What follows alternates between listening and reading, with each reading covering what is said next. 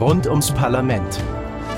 Der Podcast des österreichischen Parlaments. Herzlich willkommen zu einer neuen Folge von Rund ums Parlament, dem Podcast des österreichischen Parlaments. Mein Name, wie schon bekannt, ist Tatjana Lukasch und ich freue mich sehr, dass ihr wieder zuhört. In dieser Folge geht es wieder um etwas, das ganz grundlegend ist für eine Demokratie, und zwar das Prinzip der Gewaltenteilung. Bei der Gewaltenteilung, da geht es um Macht und darum, wie sie in einem Staat verteilt werden soll. Und warum eine genaue Abgrenzung der Macht- und Befugnisbereiche so wichtig ist, haben uns vor allem die schlimmen Erfahrungen von Diktatur und Willkürherrschaft auch in der Geschichte Europas gezeigt, als staatliche Macht zu sehr gebündelt war. Wir fragen uns heute, was ist diese Macht des Staates überhaupt? Wie lässt sie sich in einem Staat kontrollieren und beschränken? Und was hat es eigentlich mit den drei sogenannten Gewalten Judikative, Legislative und Exekutive auf sich? Dafür habe ich mir natürlich auch Gäste eingeladen, und zwar Gäste, die sich nicht nur theoretisch sehr gut mit dieser Frage auskennen, sondern auch schon aus Erfahrung sprechen können, denn sie haben in ihrem Leben beide schon zwei verschiedenen dieser staatlichen Gewalten angehört. Herzlich willkommen in diesem Podcast, Frau Irmgard Gries, und herzlich willkommen, Herr Clemens Jablona. Danke, dass Sie sich die Zeit genommen haben. Gern. Frau Gries, wenn ich Sie als Erste vorstellen darf, Sie waren von 2007 bis 2011 Präsidentin des Obersten Gerichtshofs von Österreich und von 2017 bis 2019 haben Sie für den NEOS im Nationalrat gesessen. Sie waren also sowohl Teil der richterlichen Gewalt im Staat als auch der gesetzgebenden Gewalt. Und Sie, Herr Jablona, Sie waren von 1993 bis 2013 Präsident des österreichischen Verwaltungsgerichtshofs und von Juni 2019 bis Jänner 2020 Vizekanzler bzw. Minister für Verfassung, Reformen, Deregulierung und Justiz in der Bundesregierung. Also auch Sie waren Teil nicht nur der Gerichtsbarkeit, sondern auch der vollziehenden Gewalt. Gewiss zwei gewichtige Gäste heute in unserer Folge, die sich gut auskennen. Wir stehen hier im Grete-Rehor-Park, direkt zwischen Parlament und Justizpalast. Ein guter Ort, um diese Folge zu beginnen. Eine Frage an Sie, haben Sie Assoziationen zu diesem Ort? Ich war lange Richterin im Justizpalast. Da ist mir natürlich vertraut, das Parlament weniger, weil in der Zeit, als ich im Nationalrat war, war ja das Parlament im Ausweichquartier in der Hofburg. Und Sie? Naja, für mich kommt es darauf an, dass äh, das nicht einfach ein Gericht ist, sondern ein Justizpalast, ein Palais de Justice, eigentlich nach Brüsseler Vorbild. Und das sollte in der Symbolik des 19. Jahrhunderts den Eigenstand und die Bedeutung der Justiz auch baulich zum Ausdruck bringen. Es ist ein Gegengewicht äh, zum Parlament, in gewisser Weise auch ein Gegengewicht zur obersten äh, Verwaltung und ein sehr schönes Gebäude, nicht kein normales Gerichtsgebäude. Wir werden als nächsten Schritt in den Justizpalast gehen. Auf dem Weg dorthin würde ich Ihnen gern jeweils nur drei kleine Fragen stellen, um Sie besser kennenzulernen. Bitte. Wunderbar. Ich würde mit der Frau Gries beginnen, wenn es Ihnen recht ist. Frühling oder Herbst? sowohl als auch. Oh, das ist eine seltene, kaum gehörte Antwort. Naja, beides gern. Ich freue mich, wenn Frühling ist und ich freue mich, wenn Herbst ist. Also. und ich freue mich, wenn Winter und Sommer ist. hm. äh, Kompromiss oder beste Lösung? Kompromiss. Gibt es dafür vielleicht eine kurze Begründung, warum? Weil ein Kompromiss auch Friede bringt zwischen den Streitparteien oder in einer kritischen Frage und was ist die beste Lösung? Das ist eine schwierige Frage. Woran misst man das? Und daher ist ein Kompromiss, der eben diese Befriedungswirkung hat, finde ich, vorzuziehen. Außerdem in der Demokratie ist das das Mittel der Wahl, einen Kompromiss zu finden zwischen den verschiedenen Interessen. Womit wir schon bei der letzten Frage sind, wo beginnt für Sie Demokratie? In der Familie. Vielen Dank. Dann ist es jetzt Ihr Turn, Herr Jablona. Bitte sehr. Frühling oder Herbst? Herbst, eindeutig. Und was gefällt Ihnen so gut am Herbst, dass Sie den Frühling bevorzugen? Äh, das Wetter wird schlechter und man kann gut gelaunt sein, muss aber nicht. Verstehe. Kompromiss oder beste Lösung? Auf der Zeitachse zuerst die beste Lösung, die anzustreben ist, am Ende zufrieden mit dem Kompromiss sein. Und wo beginnt für Sie Demokratie? Beim Menschenbild, beim Erkennen des anderen in sich selbst und von sich selbst im anderen. Vielen Dank. Wunderbar, wir sind jetzt im Justizpalast und bevor wir weiter zu unserem Thema Gewaltenteilung gehen, Sie beide haben ja hier schon einige Zeit verbracht, Erlebnisse gehabt, Menschen getroffen. Dürfte Sie beide fragen, ob Sie uns eine persönliche Erinnerung schenken? Also meine Erinnerung ist die, dass die zweite Staatsprüfung hier stattgefunden hat und dass ich äh, genauso am Fuß äh, dieser Stiege stehe und ein etwas beklommenes Gefühl habe. Ich war dann nicht besonders glänzend, aber es ist doch gut gegangen. Und dann war ich einige Zeit als äh, Rechtspraktikant auch hier und, und später dann immer wieder zu verschiedenen Gelegenheiten. Also ich war von 87 bis Ende 2011 als Richterin hier. Zuerst fünf Jahre im Oberlandesgericht und dann am Obersten Gerichtshof.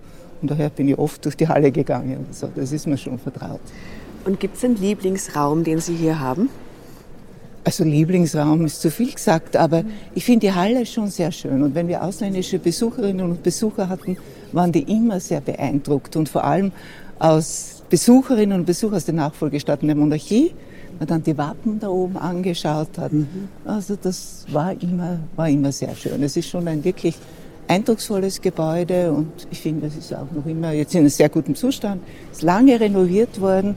Ich glaube 16 oder 17 Jahre bei laufendem Betrieb. Es war nicht ganz lustig.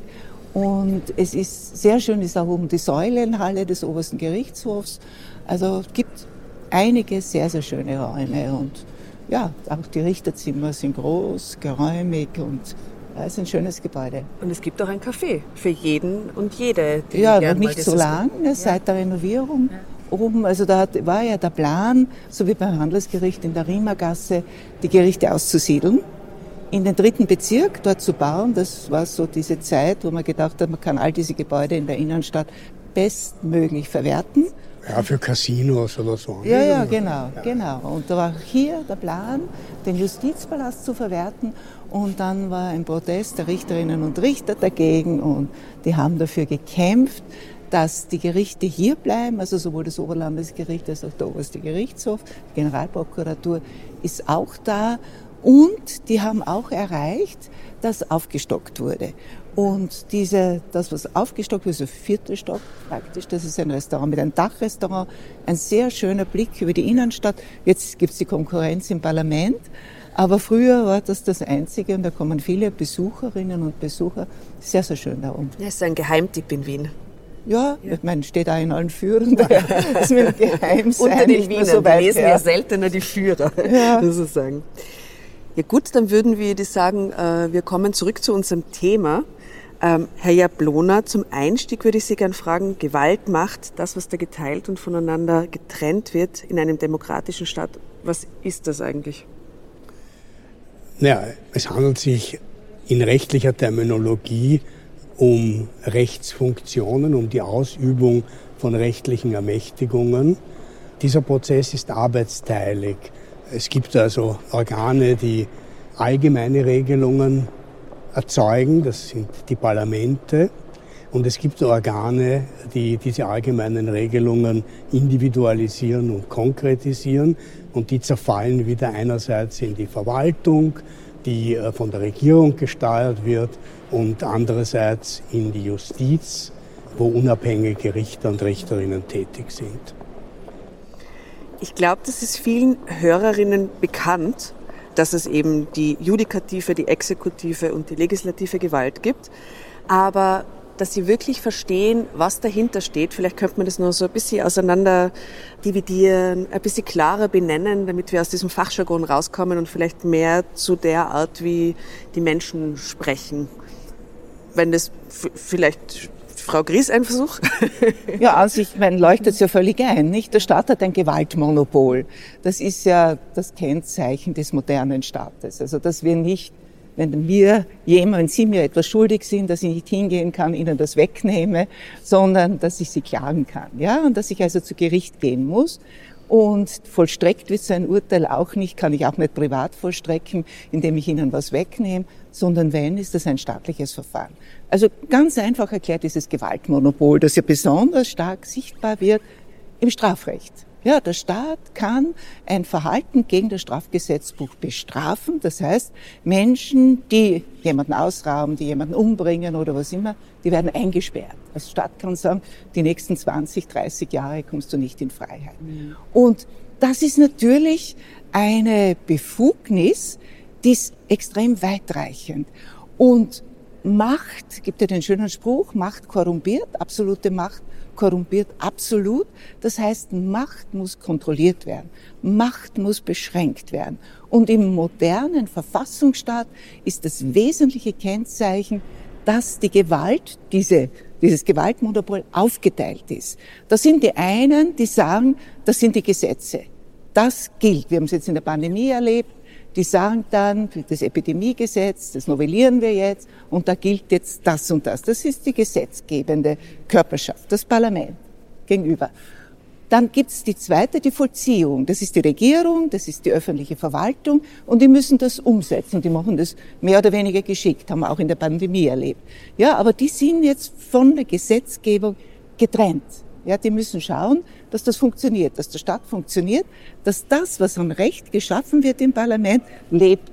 Ja, dass das auch wirklich unser Leben gestaltet. Das ist ja Recht. Recht ist ja nichts anderes, Regeln, die wir uns geben, wie wir miteinander umgehen wollen. Und dann haben wir als dritte Gewalt, und das brauchen wir unbedingt, eine Institution, die sagt, ja, das ist in Ordnung, was ihr gemacht habt. Oder das passt nicht. Den Verwaltungsgerichtshof, der das für die öffentliche Verwaltung sagt. Na, also das könnt ihr nicht machen. Also diese Strafen zu verhängen, obwohl es eigentlich gar keine Norm gibt, bei den Verkehrsstrafen zum ja. Beispiel, ihr habt das nicht kundgemacht, das dürft ihr nicht machen. Macht, sagt der Verwaltungsgerichtshof. Der Verfassungsgerichtshof, eine ganz wesentliche Institution für den Verfassungsstaat, der schaut, ob die Gesetze, die das Parlament mit der Verfassung übereinstimmen, ja? ob sie die Grundrechte respektieren haben wir auch erlebt jetzt in der Pandemie wieder, dass der Verfassungsgerichtshof sagt, das geht nicht. Oder jetzt vor wenigen Tagen oder gestern, diese Sozialhilfebeschränkungen, die eingeführt werden, das geht nicht. Ihr müsst den Leuten so viel geben, dass sie leben können. Einfach ausgedrückt, ja. Und es gibt die ordentliche Gerichtsbarkeit und jetzt auch die Verwaltungsgerichtsbarkeit schon seit mehreren Jahren. Aber die ordentliche Gerichtsbarkeit, und da sind wir hier im Justizpalast, der Oberste Gerichtshof ist die Spitze der ordentlichen Gerichtsbarkeit, diese ordentliche Gerichtsbarkeit ist dazu da, um Konflikte zwischen Einzelpersonen zu lösen oder Unternehmen und Personen. Konflikte in der Wirtschaft zu lösen. Dafür ist die ordentliche Gerichtsbarkeit da. Und die ist völlig unabhängig von der Gesetzgebung und von der Vollziehung. Also da gibt es eine Kontrolle der Gerichtsbarkeit durch die Gesetzgebung und die Vollziehung gibt es nicht, kann es ja nicht geben. Ne? Wir erleben das jetzt in Israel. Da strebt die Regierung an eine Kontrolle der Entscheidungen des obersten Gerichts durch das Parlament. Mit einfacher Mehrheit sagt das Parlament, na, interessiert uns nicht, gilt nicht. Das geht nicht. Und die Gerichtsbarkeit hat diese interne Kontrolle. Wir haben einen Instanzenzug und da rechnen wir damit und da hoffen wir darauf, dass die dann gescheit genug sind, um eben richtig zu entscheiden. Ja? Also das ist etwa im Groben und etwa einfach gesprochen die die Struktur unseres Staates, unseres Rechtsstaates. Und die Struktur unseres Rechtsstaates wird ja dann, wie Sie eh schon kurz erwähnt haben, mit Leben gefüllt, indem Menschen aus Fleisch und Blut diese Positionen besetzen, welche auch immer, und dann Amtshandeln. Natürlich, anders ja. geht's ja noch ja. nicht. Ne? Ja. Werden wir sehen, was die Zukunft bringt, wissen wir noch nicht, weil diese Algorithmen, die da entwickelt werden und, und die dann gewisse Tätigkeiten vollziehen und da braucht es keinen Menschen, das wissen wir nicht. Aber noch, noch brauchen wir Menschen, ja. Und jetzt waren Sie beide ja in, in zwei Gewalten quasi aktiv. Wie stark ist da der Unterschied oder wie viel besser versteht man das Gegenüber, wenn man schon mal die Gegenseite erlebt hat? Vielleicht Sie, Herr Jablona. Ja, ich war ja Präsident des Verwaltungsgerichtshofes und in dieser Funktion eigentlich doppelt beschäftigt, weil ich einerseits als Richter an richterlichen Entscheidungen mitgewirkt habe, dann aber eigentlich fast ein kleines Ministerium geführt habe, also einen Geschäftsapparat. Und diese Aufgaben waren schon sehr ähnlich denen eines Ministers. Also ich habe das nicht so radikal erlebt, weil ich doch mit einem Bein jeweils im anderen Bereich gestanden bin. Aber kommt es da manchmal zu einer Konfliktposition, wo man sich denkt, aus dieser Position heraus würde ich so entscheiden, aber aus der anderen stellt sich das Problem anders dar oder so? Naja, als Präsident des Verwaltungsgerichtshofes hat man die Richter des Verwaltungsgerichtshofes zunächst einmal als äh, Gegenüber. Und das sind, wenn man so will, 56 Sektionschefs, die man irgendwie steuern muss und die ein starkes Eigenleben entfalten können. Und das ist das Geschick des Präsidenten, äh, dann damit äh, auszukommen und gleichzeitig das Gericht in seiner Gesamtheit gegenüber äh, dem Finanzministerium, gegenüber dem Bundeskanzleramt zu vertreten. Das ist diese ganz spezifische Funktion. Und bei Ihnen hat es bei Ihnen irgendwann einmal Konfliktpotenzial gegeben oder das Verständnis äh, ist dadurch befeuert worden, dass Sie auf beiden Seiten der Medaille mal waren? Also das Parlament hat bei mir schon zwei Dinge bewirkt. Und das eine war, also mein Respekt vor den Politikerinnen und Politikern ist gewachsen. Da gibt es viele Leute, die wirklich was Gutes erreichen wollen und das ist extrem schwierig. In einer Gesellschaft, in der die Medien, vor allem die sozialen Medien, so einen Einfluss und so eine Macht haben, ist das nicht einfach, jetzt wirklich sachlich zu sein und wirklich dem Gemeinwohl zu dienen. Das ist nicht einfach. War das früher, bevor den sozialen Medien, war das einfacher? Das weiß ich nicht. Ich glaube. Ich glaube schon. Ja? Ich glaube schon, dass durch die sozialen Medien ein sehr starker Zug ins Persönliche eingetreten ist, nicht? Man hat sich doch früher, glaube ich, verstanden auf persönlicher Ebene, auch zwischen den politischen Lagern, mehr als das heute der Fall ist. Es herrscht ein Freund-Feind-Denken, das es in dieser extremen Form früher nicht gegeben hat. Mhm. Und das Zweite war schon, wie schwierig es ist, Gesetze zustande zu bringen. Und da haben wir ja ein gewaltiges Defizit bei uns im Parlament. Das heißt, wir haben keine wirklich leistungsfähige Logistikabteilung. Und wir haben auch in Ansätzen nur leider eine Logistikausbildung an der Uni. Es gibt zwar Bemühungen, ja. du machst ja sowas, du machst eine Lehrveranstaltung, aber das ist, das ist eher Nischenfach. Ne? Das ist noch nicht so ins Bewusstsein auch der Juristinnen und Juristen eingesickert, wie wichtig das ist, das zu verstehen, wie ein Gesetz gemacht wird, ja. Auch, und man braucht ja als Legist oder Legistin eine Liebe zur Sprache, ein Verständnis für die Sprache, ein Verständnis für die Rechtsordnung, auch, auch ein beurteilen können, was ist wichtig, wie kann ich das erreichen, wie kann ich das umsetzen, wie ist es dann auch umsetzbar? Ja, wie weit muss eine Norm gefasst werden? Wie konkret ist die Norm zu fassen? Also das ist eine gewaltige Herausforderung. Da haben wir ein Defizit. Wir haben allerdings da auch ein stark gewaltenverbindendes Element, weil ja, das sieht die Verfassung so vor, die meisten Gesetze von der Verwaltung vorbereitet werden und als Regierungsvorlagen ins Parlament kommen. Und je stärker die rein sachliche Seite ist, also wenn es um veterinärrechtliche Regelungen und dergleichen geht, desto stärker ist der Einfluss, den die Verwaltung nimmt. Mhm. In Justizsachen ist das schon anders, da spricht das Parlament intensiver mit, aber der, der Großteil kommt doch aus der Verwaltung in der Form von Regierungsvorlagen. Weil die die Spezialisten für das jeweilige die Thema die sind eigentlich, aber halt keine Juristen wahrscheinlich, oder? Oh ja, oh ja. natürlich. Die ja. haben legistische Dienste, die sind vielleicht nicht mehr so äh, kräftig, wie sie früher waren, aber es gibt noch immer exzellente Einheiten wie den Verfassungsdienst des Bundeskanzleramtes oder das Völkerrechtsbüro. Der aber oft nicht beigezogen wird, der Verfassungsdienst. Haben wir auch in der Pandemie gesehen, dass man den Verfassungsdienst nicht konsultiert hat dass man nicht wirklich fähige Legistinnen und Legisten im Gesundheitsministerium zum Beispiel hat, was dazu führt, dass das oft ausgelagert wird. Da kriegt der Anwaltskanzlei einen Auftrag, machen Sie einen Gesetzesentwurf. Und das ist eine Fehlentwicklung. Ja? Das gehört abgestoppt. Ja. okay.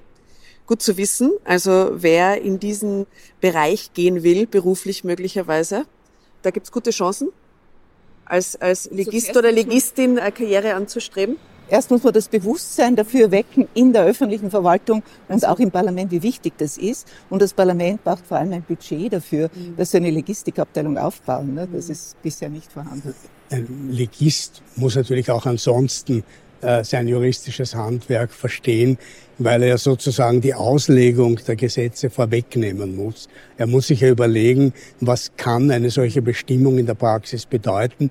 Wie werden die Gerichte das möglicherweise verstehen? Und möchte ich das oder möchte ich das nicht? Und das ist ein äh, ganz wichtiger Eckstein. Ich finde, das klingt nach einer ganz wunderbaren Aufgabe. Ja, wenn man die Sprache liebt und ja. das Recht liebt, ja. Jetzt, wo wir in diesem historischen Gebäude stehen, interessiert mich, aus welchen historischen Erfahrungen hat sich das Prinzip der Gewaltenteilung eigentlich etabliert? Aus durchaus gegenläufigen. Es gibt eine Entwicklung in Frankreich. Dort waren die Gerichte beherrscht von der lokalen Aristokratie. Das waren diese Gerichtspräsidenten, die man aus der Literatur kennt. Berühmte Montesquieu war so jemand, der dann sein Amt sogar verkauft hat. Also so weit ging das damals. Und da ging es darum, dass schon der absolutistische König und erst recht in der Revolution sich von diesem Einfluss freispielen wollten. Und das führte dann so weit, dass die Verwaltung ihre eigene Gerichtsbarkeit innerhalb der Verwaltung bekam, den berühmten äh, Conseil d'État. Und von dem stammen alle Verwaltungsgerichte eigentlich ab.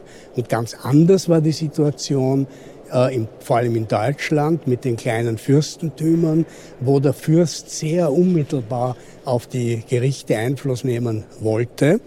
Das nannte man dann Kabinettsjustiz, also sein Streben, die Besetzung der Richterbank zu kontrollieren und auch das, was letztlich äh, rausgekommen ist dabei. Es war vielleicht in den großen Flächenstaaten in Preußen und auch im Kaisertum Österreich gar nicht so ausgeprägt. Da ging es mehr um die Einheitlichkeit der Justiz und um solche Dinge. Aber das sind jedenfalls die zwei ganz unterschiedlichen Wurzeln der Trennung von Justiz und Verwaltung. Mhm. Interessant wo, wo das alles herkommt. Na, ursprünglich war die Aristokratie ganz stark im Parlament auch vertreten. Ja, ja, ja. in England zum Beispiel. Auch, nicht? ja, mit dem Oberhaus. Ja. Ne? Ja, wo sie geadelt werden, wenn sie ins Oberhaus kommen. Ne? Und bei uns ja auch, ne, auch das Wahlrecht am Beginn. Ne? Ja. Ein Kurienwahlrecht, wo ein bestimmter Besitz die Voraussetzung war, dass man überhaupt wählen durfte. Das hat sich so entwickelt. Und, und ganz ursprünglich hat ja der Grundherr auch die Gerichtsbarkeit gehabt. Ja? Also das war ja verbunden. Nicht? Also wir hatten ja bis zur Bauernbefreiung, 1848 hat das begonnen, da waren ja die Bauern, waren ja Grundehren und die Bauern waren ja diesen Grundherren untertan. Ja? Und dann gab es die Bauernbefreiung. Ein Drittel hat der Grundherr verloren, ein Drittel hat der Stadt gezahlt, ein Drittel haben die Bauern getragen. Ja? Und da gab es schon eine Emanzipation. Also einerseits der Bauern, der Bürgerinnen und Bürger. Und das hat natürlich auch mit sich gebracht, dass man hier diese absolute Macht begrenzt. Ne, war mal der Verfassungsstaat, die Versuche nach 1848 eine Verfassung zustande zu bringen, die Billersdorfsche Verfassung, dann der Kremsierer Entwurf, all diese Versuche, um eben die Macht an Regeln zu binden. Also für die Gewaltentrennung ist ja mindestens so Entscheidung, entscheidend die Bemühungen, eine Verfassung zustande zu bringen, weil die Verfassung ist ja auch die Grundlage für die Gewaltentrennung. Ne? Die Gewaltentrennung ist dann eine Folge. Ne? Und Konstitution, die konstitutionelle Monarchie bindet ja schon die Gewalt des Fürsten an bestimmte Regeln. Ja. Mhm. Danke für diesen Exkurs. Meine letzte Frage hier im Justizpalast, bevor wir uns auf den Weg zum Parlament machen. Die Gewalten in einem demokratischen Staat sollen ja voneinander auch kontrolliert werden. Haben Sie da aus Ihrem Berufsleben heraus ein konkretes Beispiel, wie oder wann das mal besonders aufsehenerregend oder kann auch im Kleinen sein, passiert ist? Das war das alltägliche Geschäft. Der Verwaltungsgerichtshof macht nichts anderes, als die Gesetzmäßigkeit der Verwaltung zu kontrollieren.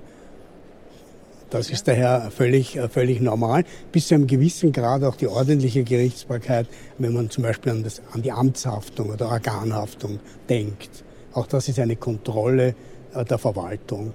Aber könnte man das vielleicht an einem konkreten Beispiel festmachen, irgendein äh, Fall oder etwas, das Ihnen einfällt, wo man das ein bisschen konkreter darstellen kann, damit die Hörer Ihnen Wenn jemand der Meinung ist, dass ihm zu viel Steuer vorgeschrieben wurde, dann wendet er sich an das Finanzgericht, Finanzverwaltungsgericht und wenn er damit auch noch nicht äh, zufrieden ist mit diesem Ergebnis, dann kann er Revision an den Verwaltungsgerichtshof erheben oder auch Beschwerde an den Verfassungsgerichtshof. Das sind ganz alltägliche Vorgänge. Ja, und bei der ordentlichen Gerichtsbarkeit eben die Amtshaftung. Also wenn ein Organ der öffentlichen Verwaltung rechtswidrig handelt also, oder Amtsmissbrauch begeht, also Fälle, die immer wieder vorkommen in den Gemeinden, dass ein Bürgermeister in einem Bauverfahren also jemanden begünstigt zum Beispiel, nicht? Und ein anderer hat dadurch einen Nachteil, hat einen Schaden, dann kann er den Staat klagen, das ist die Amtshaftung. Und der Staat hat die Möglichkeit dann nach dem Organhaftpflichtgesetz sich zu regressieren kommt selten vor. Aber das entscheiden dann auch die ordentlichen Gerichte.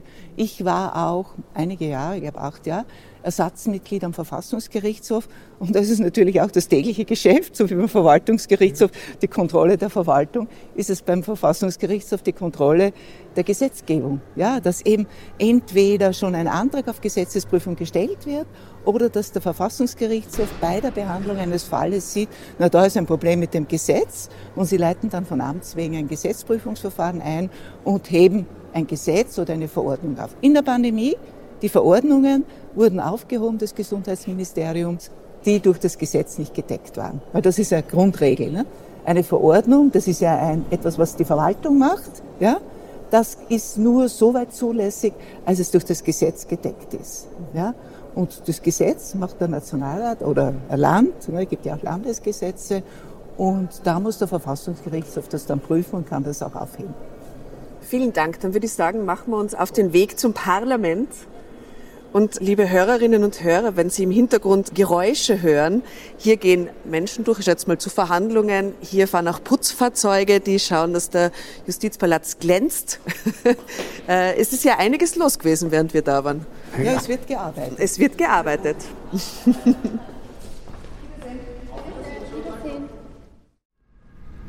so, wir nähern uns jetzt dem Endpunkt unseres Spaziergangs und einige Schritte vor dem Parlament möchte jetzt dazu nutzen, noch ein paar Worte über die vierte Gewalt im Staat Ihnen zu entlocken, nämlich die Presse. Wie steht die im Verhältnis zu den anderen drei Gewalten, über die wir jetzt ausführlicher gesprochen haben und wie wichtig ist das für eine Demokratie? Also formal betrachtet hat äh, diese vierte Gewalt mit den drei anderen Gewalten gar nichts zu tun, weil es sich nicht um die Ausübung staatlicher Funktionen handelt. Ganz im Gegenteil. Die Medien sind Ausdruck der Zivilgesellschaft und der Meinungsbildung, der Information innerhalb der Zivilgesellschaft. Aber dass äh, gesellschaftlich die Medien eine sehr große Rolle spielen und eine immer größere Rolle spielen, äh, kann man ja nicht übersehen. Und das große Problem ist, dass eben bei den Medien diese Unabhängigkeit nicht garantiert ist. Und zwar aus mehreren Gründen. Ne? Das sind wirtschaftliche Gründe. Medien sind angewiesen, dass sie Inserate bekommen. Wir haben ja die Inseratenkorruption in großem Stil. Wir haben auch die Möglichkeit, sich auf anderem Weg da das Wohlwollen von Medien zu kaufen, muss man sagen. Und daher ist diese Kontrollfunktion, die die Medien als vierte Staatsgewalt ausüben müssen, eigentlich nicht wirklich, wird nicht wirklich ausgeübt. Ne? Das ist ein Riesenproblem. Aber die herkömmlichen Medien sind ja noch das kleinere Problem. Das ganz große Problem sind ja die Medien über das Internet, die sozialen Medien und auch durch die Entwicklung der künstlichen Intelligenz ist es ja extrem einfach und kostengünstig geworden, Fehlinformationen zu verbreiten. Also Sie brauchen keine Trollfabrik mehr, wo so und so viele Leute sitzen. Sie haben einen Chatbot, und der flutet das Internet mit Falschmeldungen. Und die Möglichkeiten, die die künstliche Intelligenz heute schafft, mit fingierten Videos, mit, mit fingierten Texten, was immer, so dass man nicht mehr unterscheiden kann, was ist wahr, was ist falsch, was ist Fiktion, was ist Fakt, also das ist die größte Herausforderung für die Demokratie. Für die ganze Gesellschaft. Für die, ja, die, mhm. das ist ja, das ist die Demokratie ist ja unser Lebensmodell, ja. ja. Und das ist, das ist ganz schwierig, wie man das in den Griff kriegt. Und ähm, wenn ich an das anknüpfen ähm, darf, was ich eingangs gesagt habe, dass Demokratie die Begegnung mit dem anderen Menschen ist, der als ein Gleicher erkannt wird, dann ist auch das ins Wanken gekommen, weil man durch diese Echokammern immer nur sich selbst begegnet und immer nur den eigenen Meinungen und denen, die schon von vornherein gleich sind, die man also nicht in ihrer Andersartigkeit als gleich erkennen muss, sondern die immer nur widerspiegeln, was man selber sagt. Und das wird durch diese Algorithmen sehr befördert. Und das führt zu einem Zerfall äh, der Gesellschaft. Die einzelnen Gruppen in der Gesellschaft haben immer weniger von einer gemeinsamen Welt. Sie leben alle in ihren Welten und das halte ich für ein großes Problem der Demokratie. Jetzt enden wir mit dem Problem, aber eigentlich ende ich immer so gerne auch mit Lösungsansätzen. Haben Sie eine Idee, wie man diesen ganzen verrückten Digitalisierungssturm äh, in gelenkte Bahnen bringen kann? Bildung, Bildung, Bildung, ja. Und die Zivilgesellschaft ist da gefordert. Wir können uns nicht auf die öffentlichen Institutionen verlassen. Die müssen stark sein. Ne? Wir müssen als Zivilgesellschaft alles tun, damit die Unabhängigkeit der Gerichtsbarkeit gesichert ist. Das ist ein Grundpfeiler des Staates. Wir müssen alles dafür tun, dass die Verwaltung ordentlich arbeitet, ja, dass es nicht Postenschacher gibt, dass nicht unqualifizierte Leute in verantwortungsvolle Positionen gehievt werden.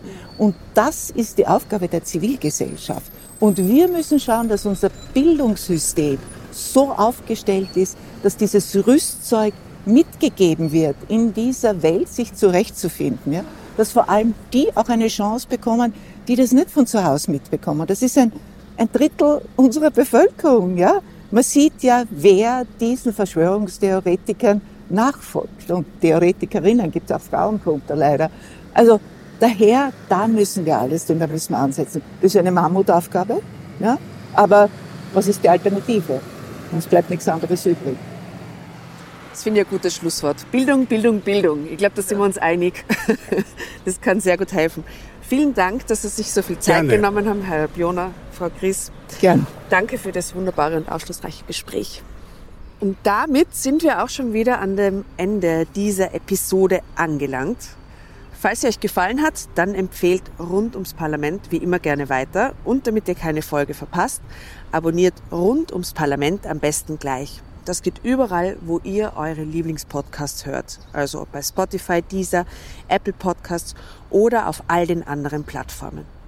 Ich würde mich auch sehr freuen, wenn ihr das nächste Mal wieder dabei seid.